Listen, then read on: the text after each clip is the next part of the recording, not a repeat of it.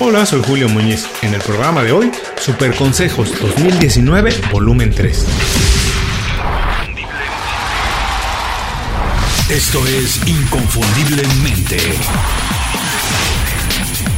Aprende a ser tu mejor versión.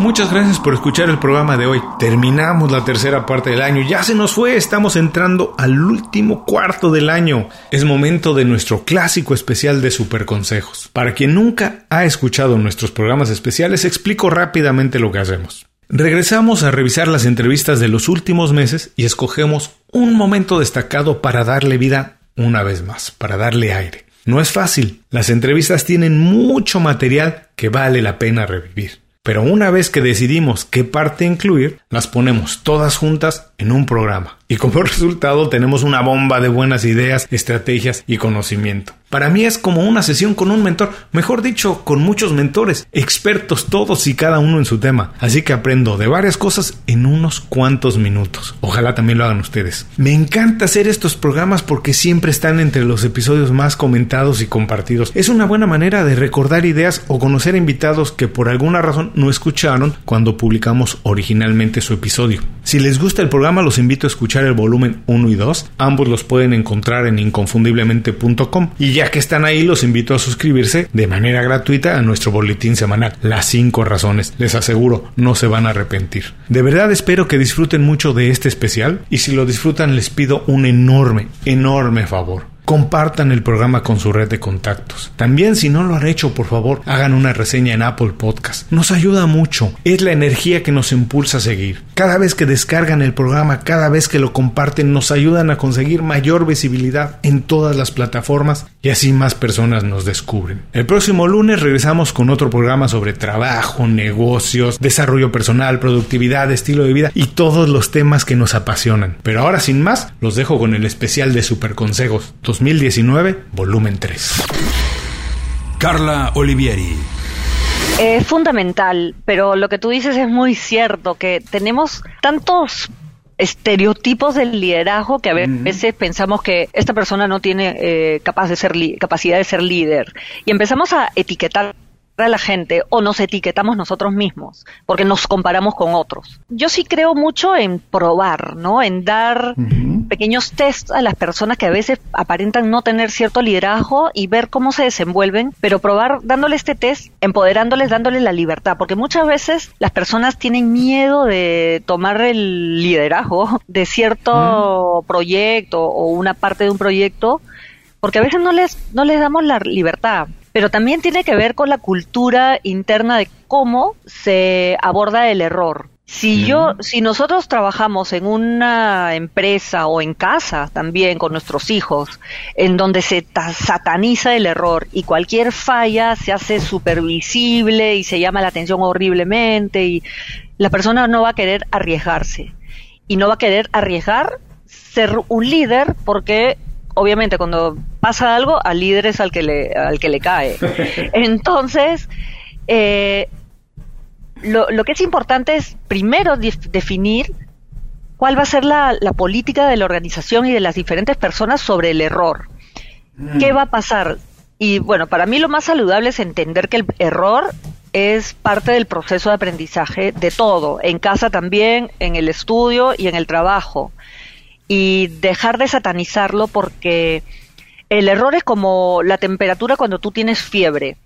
Y cuando tú tienes fiebre, tu cuerpo se calienta, te tomas la temperatura y es la forma de que tu cuerpo te está avisando hay algo que tienes que corregir. El error en nuestra vida es esa fiebre que te está diciendo esto es una oportunidad para que tú corrijas. Entonces te pones, tomas tu pastilla para bajarte la fiebre profesional o la fiebre laboral o como estudiante o personal. Entonces eh, el error es un momento de reflexión y cuando uno ve que en la cultura de la organización o en la casa o en el colegio, en la universidad, hay esta cultura de que el error no necesariamente se va a perdonar, pero sí se va a reflexionar y se va a abrazar para aprender, la persona va a estar mucho más dispuesta a arriesgarse a, ser líder, o al menos intentarlo.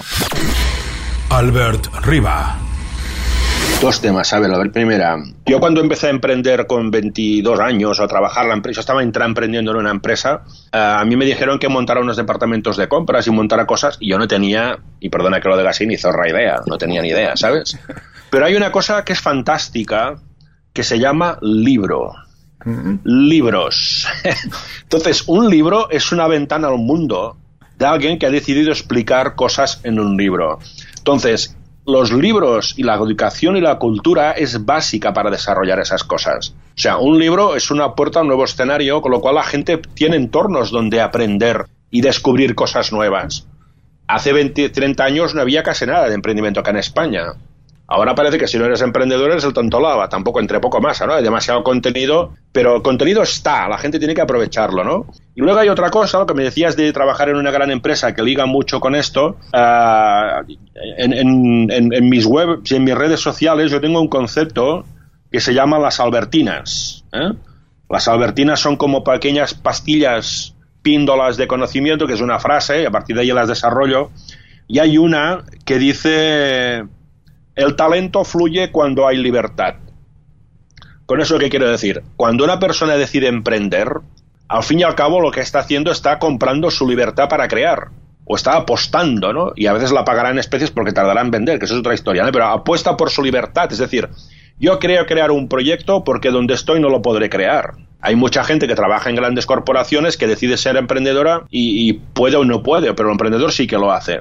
Pero cuando dice el talento fluye cuando hay libertad, eso quiere decir que si tú trabajas en una gran corporación y tú quieres emprender, puede ser que la empresa no quiera o no pueda darte oportunidad para emprender. Puede ser las dos cosas. Entonces, cuidado. Tú tienes la libertad de irte también, ¿eh? Y la gente no, la gente no se quiere ir de sus trabajos, pero claro, se quejan, pero coño, que tengo el sueldo estable, ¿sabes? Entonces, esas, esas decisiones arriesgadas que yo no estoy diciendo que dejen el trabajo si tienen que alimentar a las familias y toda la historia, evidentemente, pero que, tomen esa decisión, ¿no? Mira, mi papá con 37 años y cuatro hijos, siendo el heredero de una empresa familiar, mi papá se fue y con cuatro hijos empezó de cero, ¿sabes? A mí me dicen, ah, es que tú no tienes hijos, vale. Pero yo he vivido en una familia que un señor con 37 años decidió empezar de cero para hacer lo que le gustaba para su familia y a partir de ahí se tuvo que readaptar y se adaptó y le fue muy bien, digamos, ¿no? Con lo cual está muy bien culpar al, está muy bien dar gracias al universo porque te da energía, está muy bien, pero está muy mal culpar al universo porque todo te sale mal. O sea, que los que jefes mm, cabrones, seguro, que hay jefes fantásticos, seguros. Ahora, al final, también tienes tú la libertad para desarrollar tu talento. Hay mucha gente que está empezando a salir de sus corporaciones para montar sus proyectos. No digo que se vayan de ipso facto, que lo preparen, que lo planifiquen, pero claro, aquí te podría contar. Un día estaba con una directora general, una directora de un departamento de una, de, telecomunicaciones y me dice, hostia, Albert, tú sí que te lo disfrutas y lo pasas bien y tal. Digo, sí, pero coño, tú ganas mucho más pasta que yo, le dije, seguro. Dice, bueno, pero tú tal, dice, pero me dices que yo tengo hijos. Digo, ¿y qué me importa que tengas hijos? Tú tienes hijos porque has querido sí, no sé qué tal. Entonces me empieza a hablar y como que se la conoce y le digo, oye, ¿verdad? Le digo, pongo, invento un nombre, ¿eh? Pepita, ¿no? Pepita, ¿verdad? Tú vives en Barcelona, ¿no? Sí, sí, sí, sí. ¿Y qué tienes una casa? ¿Es propiedad de la casa, no? Sí, sí, sí, sí, sí. ¿Y los fines de semana no vas a la playa o a esquiar, no? Dice, sí, sí, me voy a la playa, tenemos un apartamento y en invierno vamos a Puigcerdá a esquiar. Digo, hostia, tía. Digo, vaya lujazo, ¿no?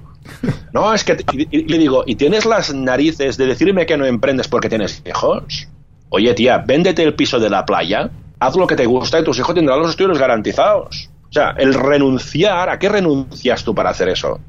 Pero claro, ese es, el, el, dilema que tenemos, ¿no? Y mucha gente tomamos decisiones porque nos pegamos un tortazo. Pues bueno, pues nos lo pegamos y cambiamos, ¿no? Alexandra Castrillón. Bueno, has tocado un tema súper importante. Y es que ese tiempo que nos dedicamos para viajar, va a traer muchísimos beneficios en lo personal y en lo profesional. Y creo que las empresas y los jefes deberían ser muchísimo más conscientes de esto. Primero, una persona que se va de viaje está dedicando tiempo para sí mismo. Eso de entrada le va a traer un crecimiento, una satisfacción personal que luego se ve reflejado en motivación, en productividad, en capacidad de hacer las cosas. Pero además viajar y exponernos a otros ambientes nos brinda la oportunidad de abrir nuestro punto de vista, de tener otras perspectivas, de conocer otras formas de vivir, de entender que somos distintos y que en la diferencia hay riqueza.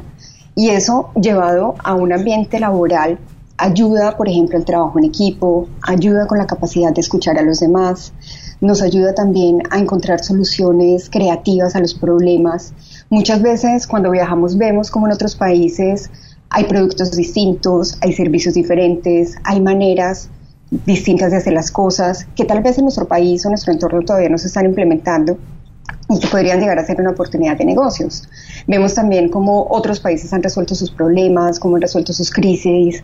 Por ejemplo, para mí, la primera vez que estuve en Sudáfrica, ver todo, eh, visitar el, el Museo del Apartheid, ver cómo los sudafricanos se han sobrepuesto a todo este proceso tan duro y difícil que mm. vivieron. Para mí fue como un shock porque dije, wow, el día que en Colombia tengamos la capacidad de dar el paso y realmente reconciliarnos en todo el, tema de guerra que hemos vivido, de guerra interna, nuestro país va a ser muy distinto. Entonces, como profesionales, lo que conocemos, lo que vivimos, las personas con las que interactuamos, eso nos da la oportunidad de ser más creativos, nos da la oportunidad también de ser mucho más productivos.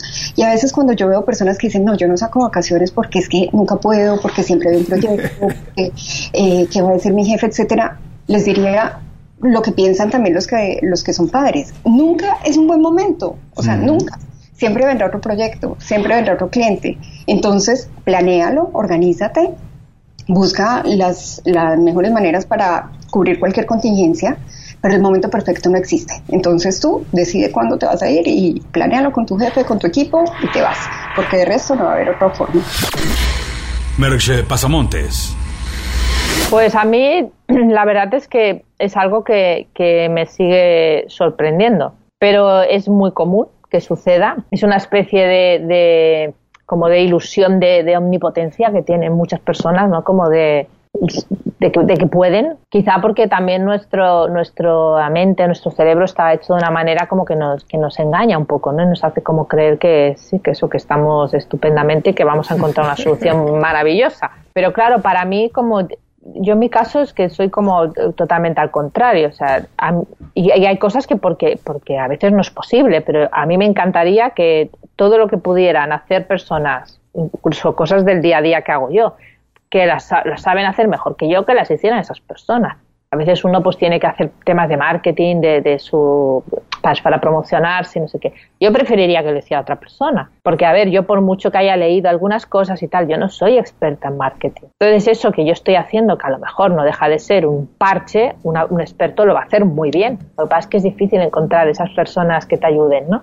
Pero yo prefiero que las cosas las haga un profesional porque el profesional está todo el día haciendo eso. Y yo pues pues como se dice toco de oído. Entonces querer hacerlo por tú mismo no sé, a ver, lo, hemos, lo que hemos dicho al principio está bien, desarrollar una serie de habilidades y lo que tú quieras, pero voy a poner un ejemplo extremo, pero no me voy a operar de apendicitis con un vídeo de, de, de YouTube bueno, es que está muy bien explicado el vídeo. Mira, yo te duele, yo si quieres te lo hago. Mira, compramos las cosas así, las encargamos a Amazon, nos las envían en 40, en dos horitas, eh, lo cogemos en el sistema este rápido y yo te hago la operación. Hombre, por Dios.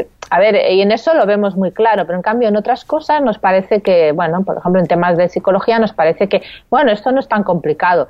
Pues es igual de complicado, porque puedes estar haciendo algo que lo que haga es, es, ponerte peor o, o, bueno, demorar la solución dos años. Pues que en esos dos años, eh, con una solución errónea, estás pudiendo. A mí me ha pasado que me llega gente a terapia que yo cuando la veo y me explica el proceso pienso, ostras, si hubieras venido hace un año, qué bien, qué bien hubiera ido, porque durante ese año tenemos que solucionar lo que tenía, que lo sigue teniendo, el problema, más todos los errores que se han ido acumulando de no haberlos solucionado en su momento. Y entonces, claro, ves allí, piensas, la, que tenemos ahora liada, y hace un año hubiera sido súper sencillo arreglar esto y no tendríamos todo este tiempo de, acumulación de, pues eso, a veces errores difíciles, por ejemplo, errores económicos, porque te sentías mal y dices, ahora esto para arreglarlo va a costar, porque no, no es hacer plus y ya está, ¿sabes? Es como... Entonces, bueno, no sé si es un poco cultural también, ¿eh? De la cultura nuestra que la gente, no sé, la cultura anglosajona no es tan así. Somos más al, al psicólogo, al coach, lo ven como algo normal tener un terapeuta.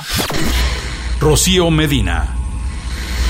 Eh, yo creo que también es otra de las razones por las que Latina de Santeca ha sido una plataforma tan importante tanto para mí como, como para muchas, es que nos falta el mentor, alguien para ver, eh, ah, mira, es ejecutiva latina, yo quiero ser como ella. Eh, en mi caso en particular, desde que yo empecé mi carrera en tecnología a la fecha, nunca he tenido alguien arriba de mí que sea de origen latino, hombre o mujer. Nunca. Y son muchos, muchos años. Y, y, no tiene que ser un mentor latino o latina, pero sí ver a alguien que ha llegado lejos en los Estados Unidos, en tu misma empresa, inevitablemente te inspira y te ayuda. Como mentor en mi vida, yo creo que podría mencionar dos personas. Una, la más importante para mí fue mi papá, que desde chiquitita me, me, enseñó que, que, el mundo es mucho más chiquito de lo que yo creía, que, que quedarme en mi ciudad haciendo lo mismo que los demás era irracional, que, que el mundo, que yo tenía las alas más grandes para volar y que si me caía y me caía muchas veces él iba a estar al lado, eso a mí me, me, me, me, causó mucho impacto, o sea, me quitó el miedo al fracaso. Eh, no tenía mi papá así como, imagínate, de mucho dinero para darme para que yo lo despilfarrara y me cayera. No, no, no, no, no. Era solamente, por ejemplo, yo me vine a los Estados Unidos con nada en las bolsas pero sabiendo que si fracasaba, mi papá iba a estarme esperando con los brazos abiertos. Y esos consejos de siempre vuela alto, nunca vale así al, al ras, eh, esos fueron los consejos que a mí más me pegaron. Y, bueno, ese es uno. El otro, eh, ya en, Silicon Valley, justamente en la ocasión cuando conocí a Gretel, la conocí a través de su jefe, Luis Ambra, que era el, el, el general manager de América Latina para, para Evernote y yo era, era para Prezi pero yo iba empezando y él ya tenía varios años haciéndolo. Entonces me, adoptó así como su mentí, o al menos así lo vi mm. yo, y me dijo, empezó por las caídas que él tuvo para que yo no las hiciera. Y, le siguió con, las, con los pasos buenos que hizo para que yo tomara esos más rápido. Y ese tipo de consejos a mí me impactó mucho porque pues en México normalmente no queremos que tu competidor de cierta forma se entere cómo le hiciste o incluso un amigo Claro. Eh, ¿Verdad? Es así como tu secreto del éxito es tuyo. En cambio aquí era mi secreto del éxito y del fracaso, te lo voy a compartir sin pelos en la lengua. Entonces, eh, a mí me encantó esa relación con Luis Zambra y después de haber tenido esa relación con él, yo me prometí ayudar a, a otras chicas que estuvieran abajo de mí, tanto en mi empresa como en otra. Y que es algo que yo no me canso de compartirle a las chicas en Latinas en Tech, que si tú ves hacia arriba y no encuentras un mentor, entonces ve hacia abajo porque tú eres ese mentor y deben de haber más chicas abajo de ti a las que tú puedas impulsar. Francesc Asens.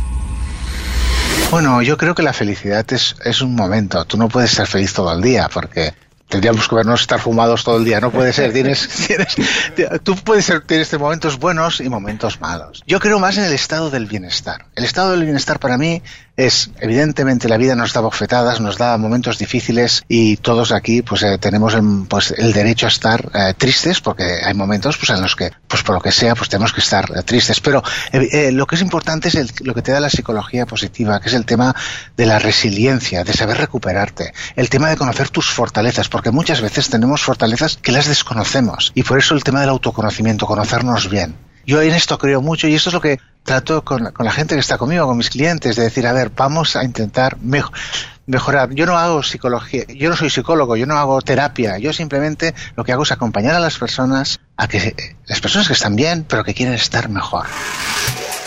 Visita inconfundiblemente.com. Descarga nuestras herramientas y aprende a ser tu mejor versión. Guillem Recolons por supuesto. Debe preocuparse y debe ocuparse. Son, son, son dos grandes conceptos. Primero porque tienes toda la razón del mundo todos vendemos algo. No nos vendemos a nosotros. Quien diga que esto de la marca personal es venderse a uno mismo, no es verdad. Nosotros vendemos algo. Una idea, un proyecto, un servicio, una aplicación, lo que sea que hayas trabajado, vendes eso. Por tanto, cualquier persona esté o no dentro de una organización, mira, fíjate, y hago un inciso. Mis mejores clientes muchas veces son ejecutivos de organizaciones que me contratan porque ellos quieren entender cómo pueden dejar una mejor huella en sus equipos, cómo pueden mm. trabajar mejor su visibilidad, cómo pueden trabajar mejor en las redes sociales que les vienen como muy grandes porque vienen de un, de un momento histórico en el que las redes sociales no eran importantes y ellos triunfaban y ahora se dan cuenta de que sin utilizarlas eh, no pueden extender ese éxito en, el, en, el, entorno de los bits, en el entorno digital, ¿no? Con lo cual em, es para todo el mundo. Muchas, sirve para muchas cosas. La gestión de la marca no solo sirve para darse a conocer, sirve también, por ejemplo, para encontrar un buen trabajo. O para, o sencillamente para cambiar de trabajo y ir a uno, optar por uno mejor, ¿no? Sirve para muchísimas cosas. Yo llegué a, localizar hasta 23 utilidades distintas de la marca personal, ¿no? Que tengo un post que habla de 23 razones para ponerte en valor, ¿no? Con lo cual, em, el, el tema es que no necesitas ser un, famoso, no necesitas ser un influencer, no necesitas ser un freelance, no necesitas ser autónomo, ni necesitas ser emprendedor para gestionar tu marca. Especialmente si estás trabajando en una gran organización, más que nunca tiene razón de ser que gestiones tu marca, porque si eres uno más, serás uno menos. Esta es una frase que no es mía, es de Andrés Pérez Ortega, pero me parece muy óptima para explicar que estar a gusto en una organización ya no existe Hmm. porque todo el mundo, el mundo es líquido, el mundo es un, ¿eh? acuérdate de aquello de eh, volátil, uncertain, eh, complex and ambiguous, ¿no? El, el, el, buca o bica o como se llame. Entonces, estamos en un mundo que es muy líquido, casi te diría gaseoso, y por tanto hmm. no hay nada estable. Por tanto, ante esta inestabilidad tan brutal, el, el, hecho de estar gestionando nuestra marca también nos prepara para incontingencias, para problemas. Nos, nos deja en una posición de, de, de cierta de cierta diferenciación y de, valor. Lo más importante, marca personal igual a valor, ¿vale? Cuando yo estudiaba, estudiaba publicidad y branding, decían, una marca es una propuesta única de valor. Pues bien, una marca personal es una propuesta única de valor personal. Y esto es una cosa que sirve para todos, para absolutamente todos. David Tomás. Sí, evidentemente yo creo que ser curioso es muy importante porque justamente te lleva a aprender y a conocer y, a ser consciente del mundo en el que vives, ¿no? de cómo está evolucionando. Esa curiosidad creo que es necesaria para, para tener una posición de liderazgo. ¿no? Tienes que tener esa capacidad de, de ser curioso por, por el entorno ¿no? y por las personas que están alrededor tuyo. Para mí, a día de hoy, yo creo que la más importante, la, habilidad más importante de un líder sería la, la empatía, ¿no? El saber ponerse mm. en el lugar del otro y tener autoconsciencia, ¿no? O sea, ser consciente de cómo interactúas con el resto y cómo puedes hacer para impactar en la vida del otro y, mejorar. Yo creo que si tú te sabes poner en el lugar del otro, tienes, o sea, por, lo tanto, tienes una empatía con esa persona, ¿no? Luego sabes eh, también eh, ser consciente un poco de, de, cómo eres, cuáles son tus habilidades, eh, qué puedes hacer para mejorar. Y luego, súper importante, desde mi punto de vista, y puede que alguien no esté de acuerdo, la humildad. Mm yo creo que ese, ese, ese liderazgo desde un poco, pues desde, desde arriba, que, es alguien que se cree superior que al resto, quizá haya funcionado en una época, pero creo que no va a funcionar en el futuro, ¿no? Sino, al final la gente quiere estar eh, cerca de personas pues que esto, ¿no? Que sean próximas, que te traten con respeto, que te hablen desde el mismo nivel, ¿no? Y eso creo que se va a valorar mucho en el liderazgo en, los próximos años, ¿no? que sepas también estar al nivel del resto de personas y que en ningún momento te pongas por encima. Elena Huerga. Pues mira, hay un tema que es importantísimo, que son hacernos las preguntas adecuadas. Eh, además, eh, bueno, ahora que mm, eh, tenemos, yo creo que siempre hay que aprovechar momentos profesionales de, parón y para un poco reevaluar en qué posición estamos. Entonces yo creo que hay unas ciertas preguntas que nos dan muchas pistas. En el fondo, yo me voy mucho a qué te gusta y qué no te, gusta de tu actual trabajo y de los anteriores. Ahí empiezas a ver tu perfil. Em, pues, ¿Qué querías ser de pequeño? O sea, ¿qué querías ser de mayor cuando eras pequeño? esta muchas veces nos da unas pistas increíbles, porque yo siempre digo que, eh, hay que coger esta idea con pinzas, ¿no? Pues mira, Elena, eh, yo ahora me dedico al mundo del marketing, pero yo de pequeño quería ser veterinario. Chica, pues ahora no me voy a poner a estudiar la carrera. Pero no es eso. Yo me voy al eh, vale, pero te veías en grandes pastos con granjeros, cogiendo el coche de acá para acá para un pueblo con grandes animales, o te veías operando minuciosamente algún animal, te veías más bien ayudando a esa familia cuando están tristes por sus mascotas, te veías gestionando una división veterinaria. Esos, esos matices son los ricos. Porque si nos veíamos en campo, en campo ancho de pequeños, para allá para acá, y de repente pasamos a la vida de una oficina, ahí hay algo que probablemente no case. Entonces que a lo mejor necesitas un trabajo con más libertad. Esas pequeñas cosas son súper importantes. Luego también, por supuesto, eh, si cómo, nos ven nuestro entorno, incluso si tenemos algún mote. O sea, mm. eso nos puede ayudar a, a, ver mm. cuáles son nuestras competencias que más sobresalen, ¿no? A lo mejor el mandón, pues a lo mejor es que eres muy líder o muy planificador o mm, todo perfecto, ¿no? Porque es una persona muy orientada al detalle. Cuando hay una cena de Navidad que ocurre en tu casa, qué papel ocupas, qué papel ocupas en tu en tu núcleo de amigos. O sea, hay ciertas preguntas sobre uno mismo, cómo te ves tú. Lo que pasa es que el cómo te ves tú nos deja bastante eh, en blanco, ¿no? En shock. Si vamos yendo a cómo te veías de pequeño, qué dicen de ti, qué te gustaba y qué no te gustaba de ese trabajo, eh, amén de otras, o qué te gusta hacer eh, en tu tiempo libre. Si vas cogiendo esos matices, te das cuenta de muchas cosas. Y lo que hablábamos antes, un pequeño cambio en esto hace que a lo mejor vayas a trabajar mucho más contento porque te hallas más en ese trabajo. Rafael Rivera. Yo creo que esencialmente es poder irte modernizando y modificando lo que ofreces a lo que los clientes van necesitando de manera actualizada. Eh, una de las cosas que yo creo que eh, es muy importante para cualquier negocio es siempre estar con pues con lo mejor de lo mejor en todas las eh, cosas que haces, ¿no? Eh, tener un excelente trato con los clientes, tener un, un excelente, una excelente administración, ofrecer productos innovadores, estar aprendiendo todo el tiempo cosas nuevas. Yo, por ejemplo, una de las cosas que siempre hago es diario trato de aprender algo nuevo, o sea, algo nuevo que tenga que ver con lo que hago también. Entonces, siempre estoy buscando como cosas nuevas, maneras nuevas de, realizar las, las, cosas, modifico este, eh, estructuras de, de workflow y de trabajos dentro de la empresa, este, y pues, y justo también tratar de de, ofrecerle a los clientes algo diferente, ¿no? O sea, yo creo que lo más importante a final de cuentas dentro de un negocio y en la relación con los clientes es precisamente eh, esa experiencia que tiene el cliente para cuando viene a trabajar o con nosotros o cuando va a un restaurante o cuando va a donde sea, a final de cuentas eh, los clientes regresan porque se dan cuenta que lo que estás ofreciéndoles es diferente o es mejor o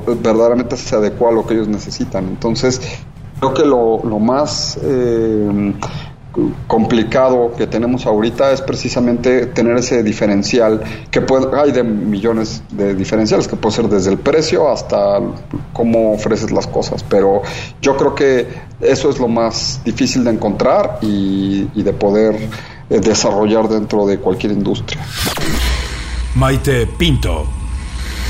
Pues mira, voy a empezar por uno interior. Y es que cuando uno eh, llega a un punto de crisis, eh, que la crisis no deja de ser una oportunidad. en el fondo a veces la vida te enfrenta incluso a los fracasos, que yo eh, cuando los viví, cuando tuve mi crisis económica importantísima, lo viví como un fracaso, pero luego me di cuenta que era una oportunidad, que la vida me estaba poniendo, me estaba lanzando el mensaje de que estaba en el, en el camino incorrecto, que tenía que cambiar, pero que tenía que aprender de lo que había hecho hasta ese momento. Entonces, el primer punto que debería hacer alguien, hacer un, camino de introspección.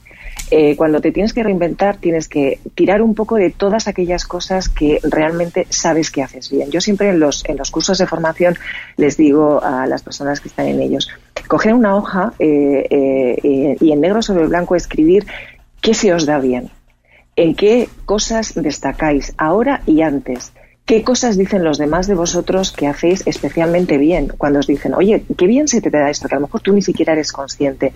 Escribe qué cosas son las que realmente te hacen felices, qué cosas has soñado cuando eras pequeña, has eh, ideado cuando eras pequeña, cuáles consideras que son tus aptitudes, aquellas cosas que se te dan mejor que al resto, que tú sabes que, haces mejor que los demás. Eso te va a dar muchas pistas de cuáles son eh, tus aptitudes, tus dones, aquellas cosas que puedes manejar. Eh, eso es una reflexión inicial que creo que es fundamental, que hay muchas personas que les lleva mucho tiempo, porque parece fácil, pero es, Julio, tremendamente difícil hacer ese ejercicio, pero hay que hacerlo. El segundo paso sería, eh, ahora mismo hay un potencial enorme para difundir, para conectar, para generar redes de contactos, que es el mundo online, es el mundo de las redes sociales trabaja en él. Hay muchas emprendedoras que me dicen, es que no me gustan nada las redes sociales. Esto no es un tema Exacto, yo les digo, es que, es, que no es una cuestión de que te guste o no, es una cuestión de que tienes que ser inteligente y saber que es una herramienta, es una palanca fundamental para conseguir tus objetivos. Por lo tanto, esto es como eh, en ocasiones los idiomas que te pueden no gustar, que se te dan fatal, pero que o sí o sí los tienes que estudiar y los tienes que manejar. Las redes sociales forman parte de la vida y cada vez de una, de una manera más intensa. El mundo es cada vez más global y cada vez más online, por lo tanto, hay que estar en ese entorno. Te puede gustar más o menos, te puedes sentir más o menos cómoda en él, pero evidentemente, o cómodo en él, pero evidentemente tienes que estar. Ese sería el segundo punto. Y el tercero, para mí muy importante, eh, Julio, es rodearte de personas que te ayuden, de mentores, de personas que sepan más que tú. Eh, participar en eventos de networking de tu área de actividad, donde tú te quieras centrar, de tu sector, de tu profesión. Estar rodeado de gente que sepa más que tú estar muy atento a todo lo que ocurre insisto, o tener un mentor o varios, o tener personas de referencia que te acompañen en ese camino y que te orienten. Insisto, que sepan más que tú y que te aporten. Eso para mí son los tres pilares básicos de inicio que tiene que hacer una persona que esté en, en proceso de reinvención. Sonia Cervantes.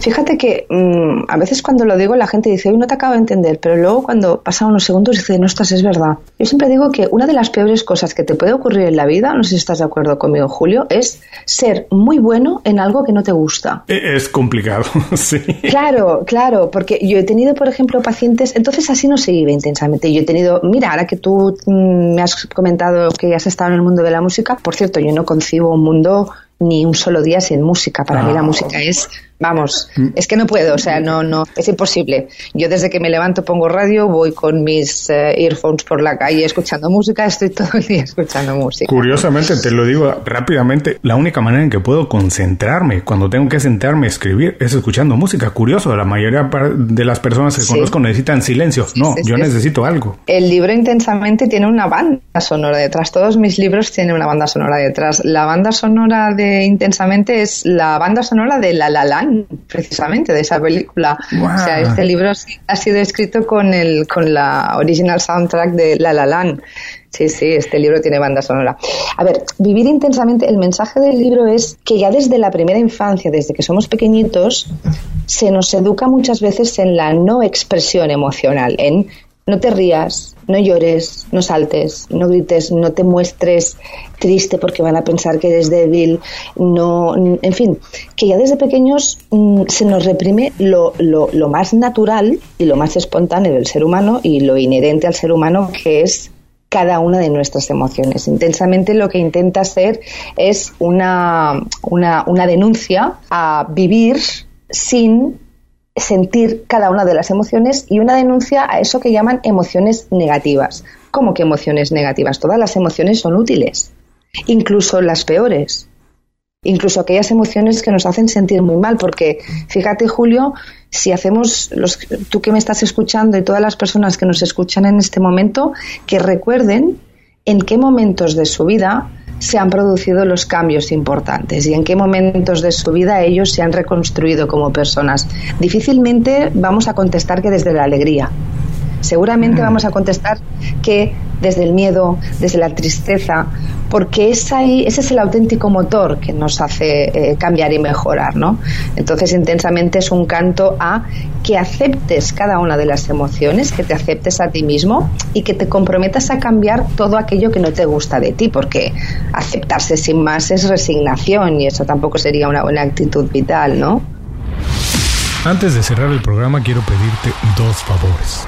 Primero, si algo te pareció interesante o motivador y conoces a alguien que se pueda beneficiar con esa información, comparte el programa con ellos. Eso nos ayuda a todos. A ti por fortalecer tu red de contactos, a ellos por recibir información útil y a mí porque más personas conocen inconfundiblemente. Segundo, suscribiéndote a nuestro boletín para recibir de manera gratuita información, recursos, consejos e inspiración para impulsar tu desarrollo profesional o crecer tu negocio. Recuerda que lo que importa no es tener un trabajo o un negocio que te dé para vivir, sino un estilo de vida donde crezca lo mejor de ti.